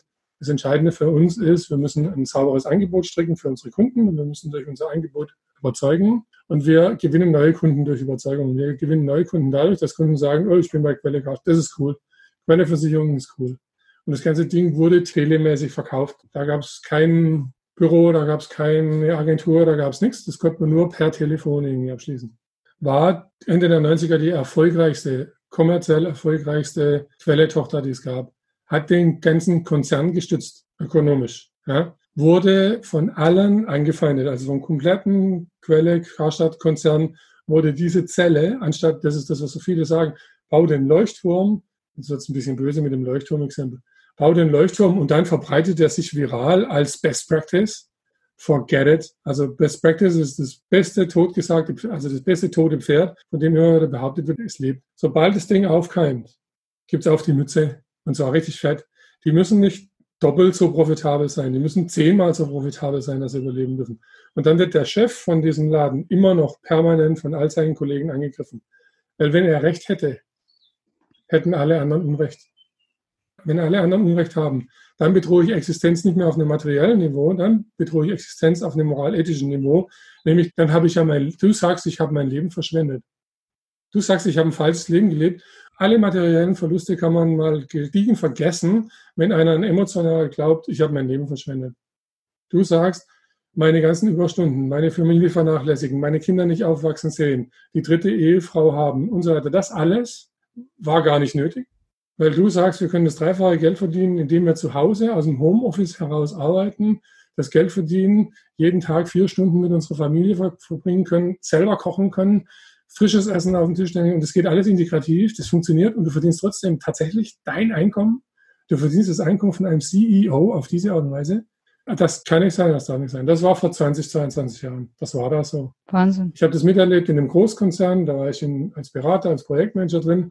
Die hatten Mitarbeiterzufriedenheits, interne Konzernmitarbeiterzufriedenheitsumfrage, jenseitige Quoten. Das war die beliebteste Abteilung, die es in dem ganzen Konzern gab, und zwar mit Abstand. Und drei Jahre später gab es die Abteilung nicht mehr. Das meine ich damit. Mhm. Es ist nicht, dass da einer sagt, äh, Sniper, schieß den ab, ja? sondern das ganze System feuert aus allen Rohren gegen diese Beispiele. Mhm. Weil das ja, das sind die Beweise, dass ihre Existenz eigentlich sinnentleert ist. Das ist und wer will denn damit konfrontiert werden? Mhm. Also wer will denn mit dem, mit dem Exempel, das ist ja das Böse in meinem Blogpost, wenn man so will. Ich habe das, das Böse daran ist, und Conny, wir kennen uns aber ein bisschen halt schon eine Weile, wir kabbeln uns auch schon eine Weile. Da habe ich mir gedacht, ich kann mir das erlauben, dem Conny mal zu sagen, hey, dein Leben ist doch sinnentleert. Das ist doch dein Problem. Du bist doch auf der Suche, du bist doch in der Sehnsucht nach Sinn, weil du es verstehst, weil du es wirklich durchdringst und weißt, ein Großteil meines Lebens ist systembedingt sinnentleert. Ich tue sinnentleert meinen Kadaver irgendwo hinschleifen, weil ich systemisch gezwungen bin. Ja. Mhm. Und wenn ich das jemandem sage und es ist nicht der Conny und er ist nicht reflektiert, dann kriege ich einen richtig fetten Gegenwind. Und das sagt man natürlich, also wenn wir das jetzt in einem Blog sagen oder in einem, in einem, in einem Podcast oder so, das ist gar nicht schlimm wenn das jemand qua Handlung sagt, also wenn jemand qua Handlung wie der Friedhof Bergmann eine andere Existenz einfach durch das, dass er existiert, beweist, wenn wir also im frommschen Sinne über Haben und Sein sprechen und im Sein sind, ja, der, der, der darf nicht durchkommen. Also der darf nicht, der darf nicht zurückkommen, der darf kein Zeugnis abgeben. Das darf nicht sein. Das ist voll gefährlich. So. Und das ist aber was, wo ich jetzt merke, also ich mache die ganzen Themen ja schon seit 20, 22 Jahren jetzt. Und das bricht aber völlig auf. Das bricht in den letzten zehn Jahren, würde ich sagen, zehn, zwölf Jahren, bricht das zunehmend auf. Aus verschiedensten Gründen. Also es gibt einen demografischen Faktor. Eltern wie der Conny und ich, wir wollen nicht, dass unsere Kinder in diese Arbeitswelt hineinkommen. Wir wollen nicht, dass sie von diesem System dazu genötigt werden, wozu das System Menschen nötigt. Wir wollen es nicht. Und deswegen sagen wir, wir müssen rechts und links gucken. Und wir müssen unseren Kindern, also ich musste grenzen, weil wir hatten so eine Unterhaltung, meine Frau und ich. Wir haben keinen Lehrer hier zu Hause, meine Frau ist Ärztin. Aber wir hatten so eine Unterhaltung bei unserem Sohn in der dritten Klasse. Und zwar ging es darum, der war halt nicht gut in der dritten Klasse, schulleistungstechnisch. Dann haben wir uns darüber unterhalten unter uns und dann haben wir uns mit Bekannten und Freunden, mit anderen Eltern aus der Schule unterhalten. Und irgendwann habe ich zu meiner Frau gesagt, glücklicherweise am selben Tag, als es bei ihr auch durchgerieselt ist, habe ich zu meiner Frau gesagt, weißt du was? Wir kämpfen dafür, dass unser Sohn in einem System gut ist, das wir permanent kritisieren. Wie krank ist das denn? Also wir kämpfen dafür, dass unser Sohn von einem System gut bewertet wird, das wir für falsch halten. Mhm. Dann haben wir wirklich von einem Tag auf den anderen entschieden, Noten sind völlig egal, sie sind völlig gleichgültig. Die Schule wird nicht darüber entscheiden, ob unser Sohn ein guter oder ein schlechter Mensch ist, ob er ein richtiger oder ein falscher Mensch ist. Wir werden ihm diesen Eindruck nicht vermitteln. Das ist schwierig. Also wir haben das halt sehr schwierig erlebt, weil unser Sohn natürlich auch immer noch im System ist, aber wir ja auch immer noch im System. Also wir haben dann mit dem Lehrer gesprochen und wir haben dann zum Lehrer gesagt, Nee, wir werden von unserem Sohn nicht mehr verlangen, besser zu werden in der Schule. Wir werden anschauen, wie es dem geht und so weiter. Und wir werden dem auch sagen, wenn du Mathe gut sein willst, dann hilft üben. Und wenn du nicht übst, dann wirst du Mathe tendenziell nicht so gut werden. Aber das hat nichts damit zu tun, ob du eine gute Note kriegst oder eine schlechte, sondern das ist Mathe. Ja? Du übst es regelmäßig und dann hast du eine gute Chance, darin besser zu werden. Und ob du das machst oder nicht, das machst du und du hast dann halt gute oder schlechte Noten. Das ändert nichts daran, dass wir dich lieb haben und dass wir dich mögen. Wir weisen dich halt nur regelmäßig darauf hin. Du lebst in dem System, das darauf Wert legt. Das sind nicht wir, aber du lebst trotzdem in diesem System und wir müssen irgendwie mit diesem Konflikt auch klarkommen. Ja? Und das ist, das sollten viel mehr Eltern tun. Ich habe gedacht, es tun viel mehr Eltern. Dann kam ich in die vierte Klasse mit unserem Sohn. Und da habe ich mal die Leute kennengelernt, die dann über die weiterführende Schule nachdenken. Und da, also mir fielen da die, wirklich die Schuppen aus den Haaren, wie falsch meine Vorurteile über andere Eltern sind. Ja? Mhm. Also wo ich wirklich, hey, die sind ja auch relaxed und so, die sind bestimmt auf meiner Wellenlänge und so und gar nichts. Ja? Da müssen dann Kinder, die definitiv weder den Notenschnitt noch die Begeisterung haben, müssen dann aufs Gymnasium gehen und, und Sachen, wo du echt denkst, ha, das ist was. So, ich erfahre jetzt aber, weil ich das schon lange mache, seit den letzten zehn Jahren, das ganze Thema bricht zunehmend auf. Was heißt das? Ähm, Leute hören einem viel mehr zu, wenn man sagt, macht es anders. Also viel mehr Leute hören dem Conny auch zu, wenn er sagt, denkt mal über eure Strukturen nach. Vor 20 hm. Jahren hat der Conny wahrscheinlich mit seinem Blog niemanden erreicht. Ich würde sagen, heute erreicht er jeden Monat mehrere tausend Klicks oder sowas. Das war vor zwölf Jahren auch noch nicht so. Es sind zwar immer noch verdammt wenige, aber es gibt immer mehr Firmen, die sich irgendwie auf Experimente einlassen. Wie das bei so neuen Sachen ist, gehen die halt oft auch schief. Ja? Aber sie lassen sich trotzdem darauf ein. Das war vor zehn Jahren noch nicht so. Ich kann sagen, seit ungefähr zwölf Jahren, ich verdiene 100 Prozent meines Einkommens mit dem, was man New Work bezeichnet. Das war vor 15 Jahren unmöglich.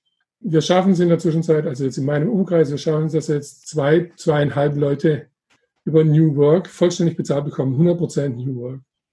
Ja, wenn man alle zusammenzählt.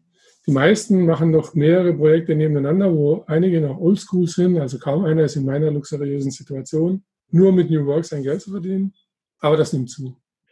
Ich habe Kunden in der Zwischenzeit, die laden mich mit Kusshand ein. Das sind von 65 Mitarbeitern 40, haben Bücher gelesen, haben Conny seinen Blog gelesen, haben irgendwelche Podcasts gehört und sagen, komm endlich zu uns, hilf uns. Weil viele eben genau an den Punkt kommen, jetzt machen wir so ein bisschen die Brücke.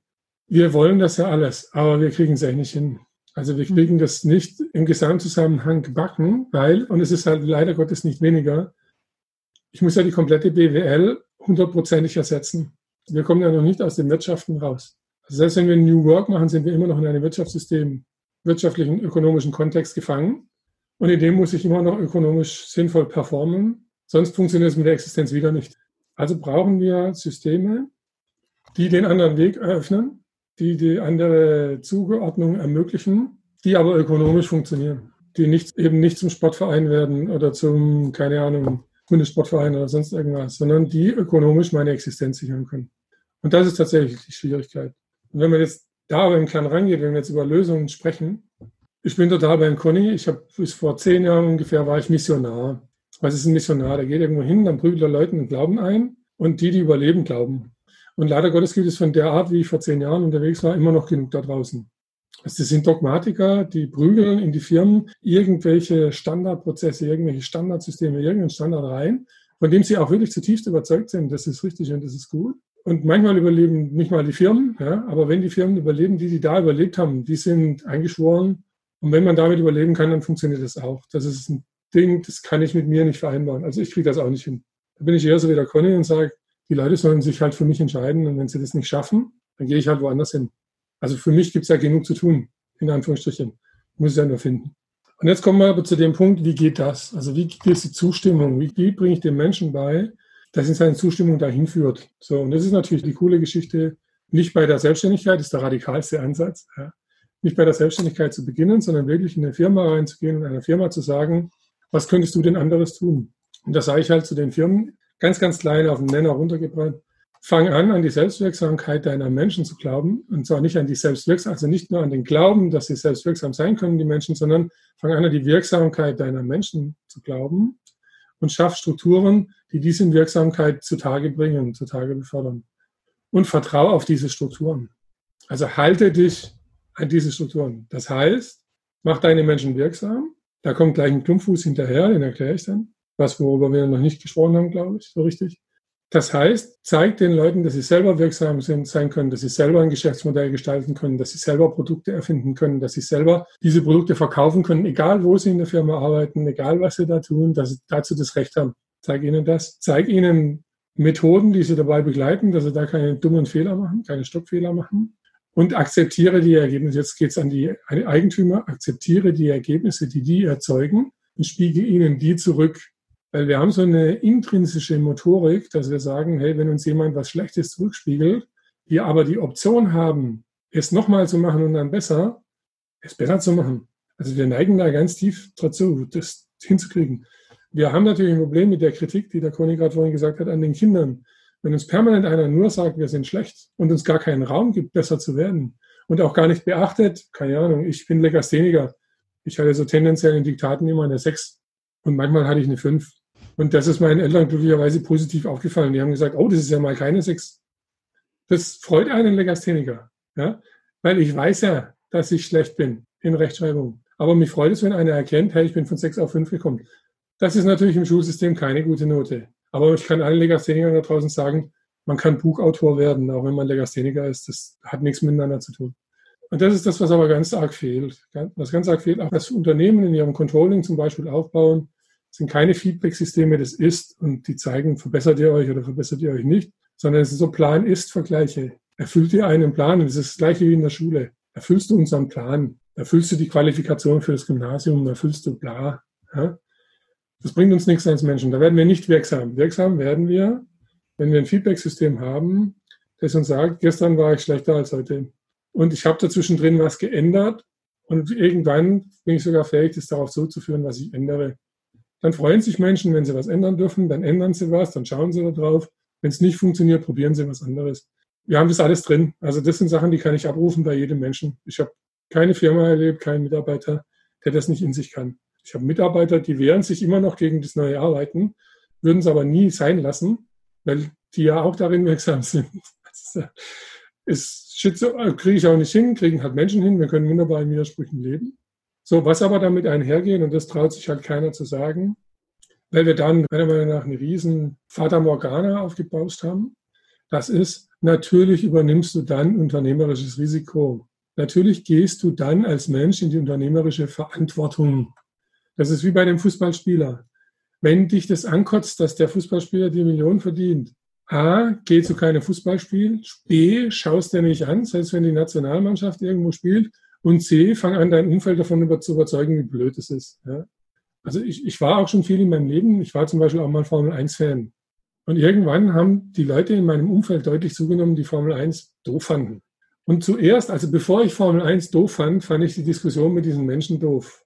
Dann habe ich aufgehört zu diskutieren. Das ging aber nur, ich musste ja auch Formel 1 sein lassen. Ich konnte mich nicht mehr damit beschäftigen. Es war kein Thema mehr in der, in der, in der Umgebung, in der ich einfach da war. Und mir waren halt, die Umgebung war mir wichtiger als Formel 1. Das war schon mal klar. Und ich habe drei, vier Jahre gebraucht. Nach drei, vier Jahren war eben klar, hey, Formel 1 ist völlig sinnentleert. Also das ist, äh, ist halt eine große Show, aber es ist eigentlich völlig sinnentleert. Aber ich habe dazu Gruppendruck gebraucht, Abstinenz und dann mal in meinem Gehirn irgendwelche rationalen Gedanken über Formel 1 zu lassen. Ja. Weil davor war ich einfach ein voller Formel 1-Freak. Ja? Also ich habe emotional gebunden, emotional gekoppelt. Kannst du mit Sachlichkeit, kannst du vergessen. So. Dann würdest du ja auch wieder sagen, dass dir andere Leute geholfen haben, diese Erfahrung zu machen, oder? Auf jeden Fall. das, das, zum Beispiel. Das mache ich in Firmen. Ich sage in Firmen, also ich erkläre Firmen, was ist Radikalität, was ist Aktivismus, was ist das und was brauchen wir davon, damit eine Firma sich verändern kann. Ja? Du brauchst nie 100 Prozent, du brauchst 20, 30 Prozent, aber die müssen halt aktiv sein. Und wenn man damit nicht hinterm Berg hält und den Leuten sagt, okay, pass auf, der Preis für eure Wirksamkeit ist, hier können wir gleich die ganze Formel aufmachen. Was ich den Leuten anbiete, ist Wirksamkeit. Du wirst wirksam. Ich verspreche dir, du wirst wirksam. Wenn ich mein Versprechen nicht halte, schmeiß mich raus. Okay, ich verspreche euch, ihr werdet wirksam. Das Einzige, was ich tue, ist, ich bringe euch einen Rahmen bei, in dem viele Menschen wirksam sein können und nicht nur wenige. Den Rahmen, den ihr heute habt, das ist ein Rahmen, in dem wenige Menschen wirksam sind. Ich bringe euch einen Rahmen bei, in dem viele Menschen wirksam sind. Ich sage euch, diese Wirksamkeit hat einen Preis. Ihr werdet Verantwortung übernehmen müssen. Das ist euer Preis. Also ihr werdet Verantwortung übernehmen müssen. Aber ich sage euch gleich auch das Gute daran, ihr werdet nie diese ganze Verantwortung, die heute ein Unternehmer übernimmt, die werdet ihr nie übernehmen müssen. Ihr werdet immer nur einen Teil dieser Verantwortung übernehmen müssen. Aber alle zusammen als Gruppe müsst ihr wieder die ganze Verantwortung für dieses Unternehmen übernehmen. Wir können nicht 20 Prozent Verantwortung weglassen. Das geht nicht. Und dann sagen die Leute, okay, okay, denken darüber nach. Dann gibt es ein paar, die sagen, ja, finde ich ja gut. So, es gibt aber ganz viele, die sagen, nee. Fragst du die, warum nee? Jetzt kommen wir wieder zu diesem Punkt, wo ich gesagt habe, es gibt den akuten Lohn für Arbeit, das ist Gehalt, und es gibt den chronischen Lohn für Arbeit, Das ist Profit.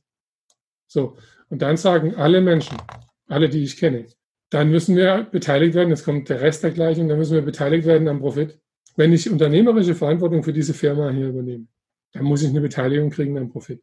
Und das muss man dem Eigentümer klar machen. Jetzt muss ich zum Eigentümer gehen und sagen, lieber Eigentümer, am Ende des Tages irgendwann werden deine Menschen draufkommen, sie müssen beteiligt werden am Profit und dann musst du bereit sein, das zu tun. So, und jetzt kommen wir zu, zu den juristischen Zwängen, an denen man arbeiten könnte. Da kommen wir zum Eigentumsrecht. Wenn wir eine Gesellschaft im Gemeinschaftseigentum hätten, geführt im Gemeinschaftseigentum, wenn es als Gesellschaftsform existieren würde, das würde, glaube ich, wäre für mich ein ersterer Schritt zu einem bedingungslosen Grundeinkommen als Effekt irgendwann. Weil heute haben wir nur Eigentum und Eigentum ist bindend. Das ist auch mit viel Profitabilität verbunden, aber es ist tatsächlich einfach auch bei uns andersrum bindend. Ein Geschäftsführer wie Stefan Heiler muss sein Eigentumsrecht aufgeben, willentlich und wissentlich immer wieder neu, jeden Tag neu, damit Selbstwirksamkeit in seiner Firma funktionieren kann.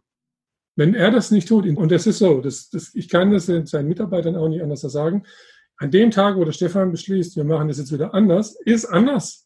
Und das ist das, das System, das wir haben, hat Schalter eingebaut in das System. Die können Schalter umlegen. Ich habe nur Prozesse, ich kann nur prozesswirksam sein. Ich habe keinen Schalter im Moment gerade. Was ich aber kann, was heute schon geht und was jederzeit ohne jegliche Vorbedingungen geht, ist, Mitarbeiter in Wirksamkeit bringen, aufzeigen, dass diese Wirksamkeit mindestens ebenso ökonomisch ist, wie alles, was sie bisher gemacht haben. Das ist so. Also ich, ich habe bei meinen Kunden kein Gegenbeispiel. Es ist tendenziell ökonomischer. Es ist aber mindestens genauso ökonomisch wie das, was sie haben. Der Preis ist Verantwortung. Der Preis dafür ist Profit teilen. Was ich hinten haben muss, das will der Mensch haben, weil in der Welt leben wir. Wir leben in einer materialisierten Welt. Wir leben nicht in einer Science-Welt. Wir leben in einer Haben-Welt. Und in einer Haben-Welt, wenn ich die Brücke bauen will in eine Sein-Welt, muss ich den Leuten auf der Haben-Seite, da muss ich sie da fair behandeln. Und das ist Teilhabe am Profit. Und dann kann man viel tun. Also dann kann man viel richtig machen. Da kann man auch mit Methoden von New Work, mit Konzepten aus der Bubble extrem viel richtig machen. Aber das ist alles hinterher. Vorne steht, willst du, dass alle deine Menschen wirksam sein dürfen, können, dass sie das Recht dazu haben, wirksam zu sein? Bist du bereit, die Methoden und die Konzepte anzuwenden, die diese Wirksamkeit sichern, zunehmend ermöglichen und stabilisieren? Sind deine Menschen, jetzt kommen wir zur menschlichen Entscheidung, sind deine Menschen bereit, die Verantwortung zu übernehmen, die dafür nötig ist? Bist du da beim Conny? Das kann ich nie entscheiden. Und wenn die das machen, bist du bereit, den Profit zu teilen. Und wenn das alles, also die ersten zwei, die kann, ich kann die garantieren. Ich mache das seit 20 Jahren und ich kann garantieren, dass das funktioniert. Ich kann nicht garantieren, dass sich Menschen für diese Verantwortung entscheiden. Ich kann sie auch nicht dazu zwingen und ich will es auch nicht. Ich sage meinen Firmen, ich kann euch garantieren, dass genug machen wollen, dass eure Firma überlebt. Das wird passieren. Aber niemals 100 Prozent. Es gibt genug, die wollen sich flüchten, die wollen in dem System bleiben und so weiter. Das ist so. Und ich will denen gar nichts Böses. Ich sage denen nur, Leute, wenn ich erfolgreich bin, dann habt ihr in 15 Jahren keine andere Wahl mehr. Dann hat das System sich gewandelt und es ist genauso ein Zwangssystem wie das Zwangssystem, das wir heute haben. Und das sagt dann halt, hey, werd frei, werd eigenständig, werd, bestimme dein Leben mit. Das sagt halt das System dann. Und da können wir uns auf philosophischer Ebene ewig streiten, ob das das bessere oder das schlechtere System ist. Es ist das System, das ich anstrebe.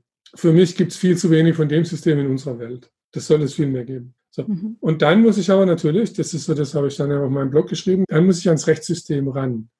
Weil das ist unsere imaginierte Realität, nach der wir leben. Das ist dann der nächste logische Schluss.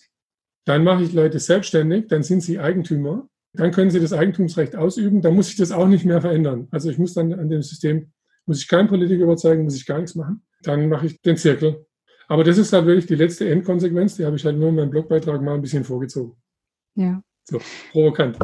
Ja, Gebhard, du hast jetzt gerade eben gesagt, du hast keine Knöpfe, nur Prozesse ich würde dem widersprechen in dem Sinne, dass ich es schon so sehe, dass sowohl du, Gebhardt, als auch Conny, ich finde, ihr könnt auch Knöpfe drücken in den Erfahrungsräumen, die ihr Menschen anbietet. Weil ich persönlich der Meinung bin, dass kaum irgendwas so machtvoll ist wie eine echte leibliche Erfahrung, die ich machen kann. Jetzt zum Beispiel in so einem Prozess. Dass das wirklich für mich diesen Motor anwerfen kann, etwas anders machen zu wollen so wie Friedjof Bergmann eben vom Boxer über einen Hafenarbeiter, über einen Philosophen auch Erfahrungen gemacht hat, dass das eigentlich die echte Motivation ist. Und Conny, jetzt wollte ich dich am Schluss nochmal fragen, welche Wege siehst du jetzt zum Beispiel für dich konkret bei Otto? In so einem großen Konzern solche Prozesse zu schaffen und zu unterstützen, die Menschen auf so einen Weg bringen können? Mhm. Also erstmal muss ich sagen, ich bin heute den letzten Tag bei Otto. Ich werde nämlich am Morgen ähm, wieder zurück in die Beratung gehen. Aber nichtsdestotrotz, ähm, mich haben viele gefragt, so in den letzten Jahren auch bei Otto. Otto ist ja schon ein großes Unternehmen. Hm. Für mich waren bestimmte Sachen wichtig. Ich habe, wie öfter an, angedeutet, mir immer mehr die Frage gestellt, warum beobachte ich solche Handlungen von Menschen und habe nie auf Menschen geguckt, sondern auf die Strukturen. Und wenn ich dann was verändern wollte, habe ich mir immer meinen Wirkkreis angeguckt. Ich hatte einfach bei Otto, ich war Bereichsleiter. Ich hatte nicht den Wirkkreis, massiv auf Gesamt Otto oder die Otto Group einzuwirken. Ich hatte aber schon qua meiner formalen Macht, die ich hatte als disziplinarische Führungskreis, einen Einfluss auf den Bereich, wo ich gearbeitet habe. Ich habe auch bei BI damals 250 Menschen gearbeitet. Da konnte ich mehr einwirken als Gesamt Otto. Und die Frage habe ich mir immer wieder gestellt. Was ist mein Wirkkreis? Und ich habe mich darauf fokussiert, Handlungen angestoßen, also mit vielen Menschen geredet, meine Beobachtung dargelegt, was ich gerade beobachte, was ich glaube, würde gut tun, Strukturen zu ändern.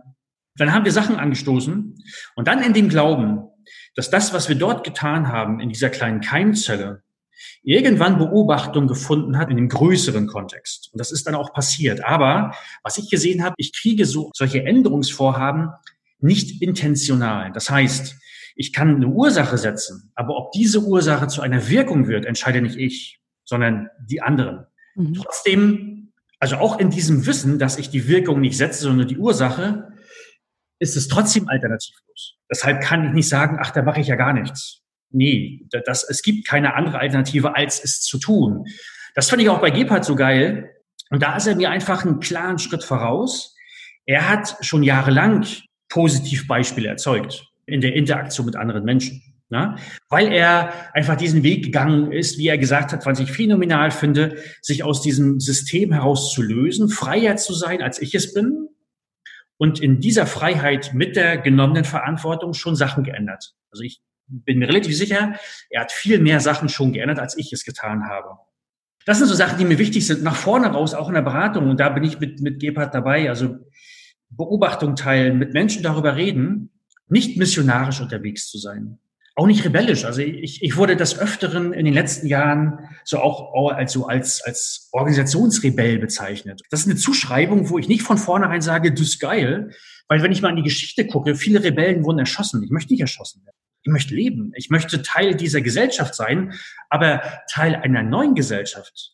Vielleicht ist das auch der Gang der Geschichte, den wir Menschen nehmen, wenn ich zurückblicke, so, das ist ja immer nur das, was die Geschichte schreibt. Ich war nie dabei, aber viele Menschen, die so, ähm, so gesellschaftliche Sachen angestoßen haben, waren eher Menschen, die sich so ein bisschen immer, die immer ihr Leben riskiert haben und die teilweise auch ihr Leben verloren haben und die dann im Nachgang, als sie dann gestorben sind, im Nachgang abgefeiert wurden. So, wie geil waren die dann? Ich glaube, zu ihren Lebenszeiten wurden sie gehasst.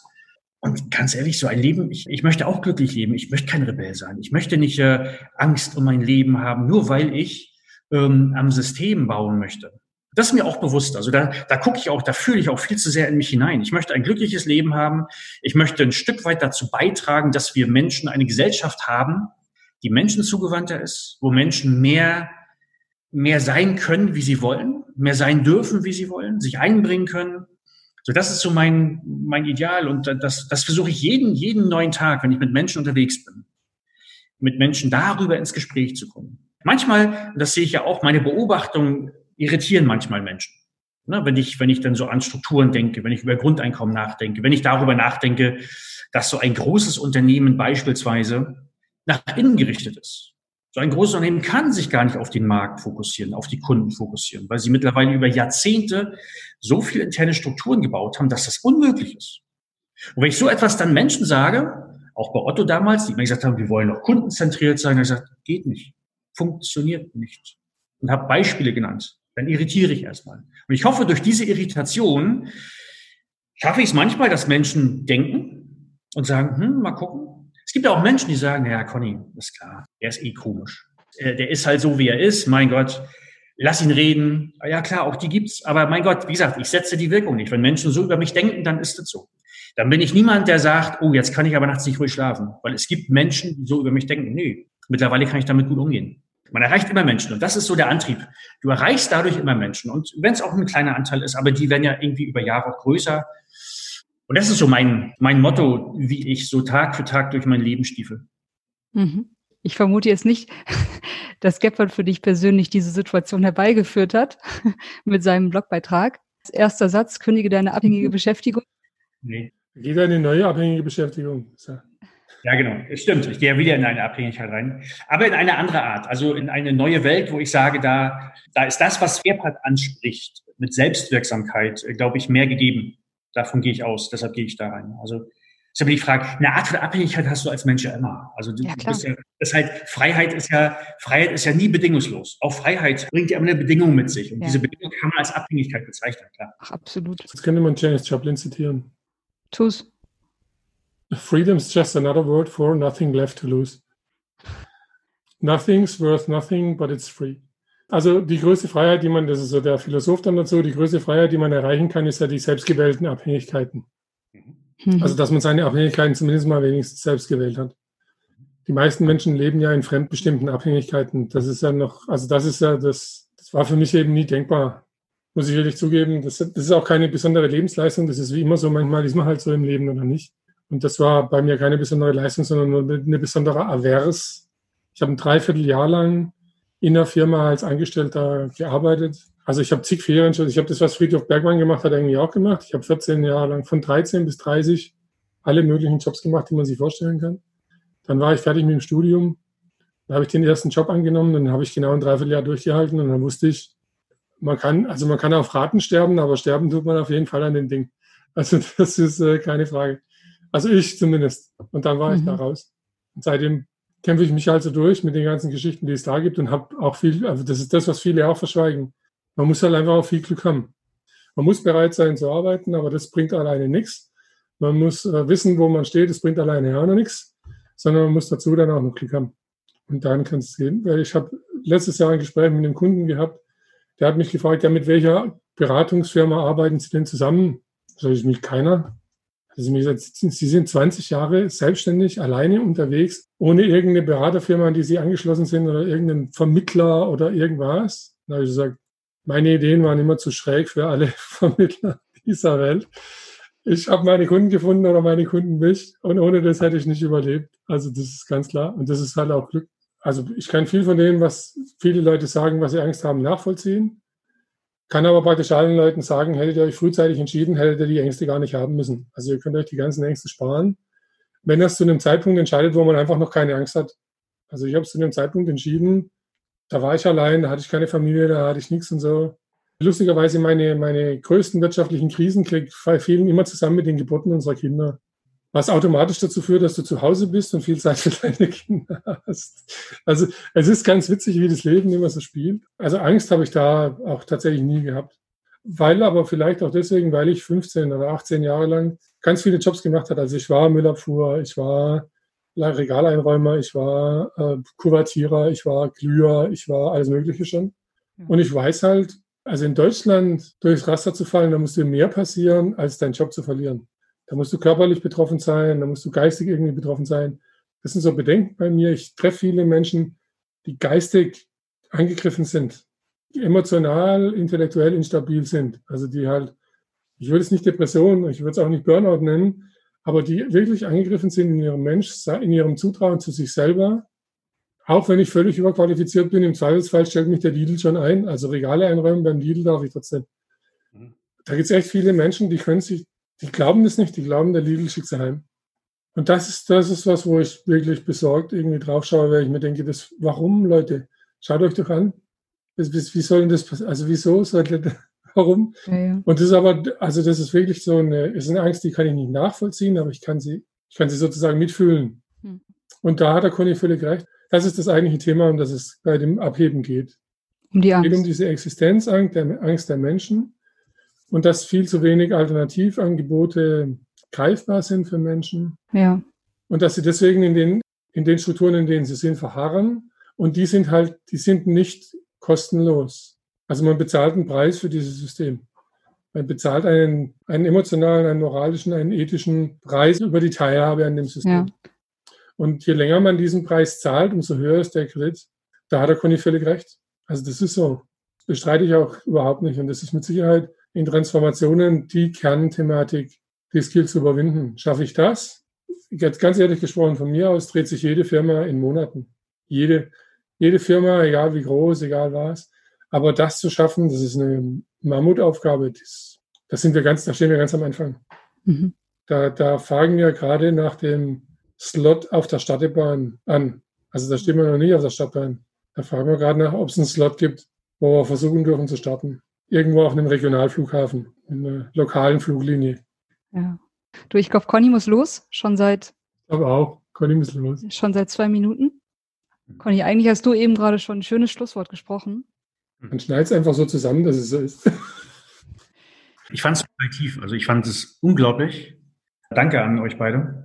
Ja, geht mir genauso. Es haben sich in meinem Kopf auch nochmal viele, viele Puzzleteile neu sortiert. Es sind welche dazugekommen. Ich danke euch beiden für das super spannende Gespräch und die vielen, vielen Perspektiven, die ihr aufgemacht habt. Gerade auch aus euren beiden vollkommen unterschiedlichen Positionen, aus denen ihr gerade kommt. Hm. Und in die du, Conny, jetzt auch vor allem auch wieder reinstartest, in eine ganz neue. Ich hm. wünsche dir ganz viel Glück und Freude dabei. Danke. Und Erfolg soll ja nicht ausbleiben. Auf jeden Fall, auch das. Ja, ja also danke ihr beiden und Ebenso. dann bis bald mal. Ciao, danke. ciao.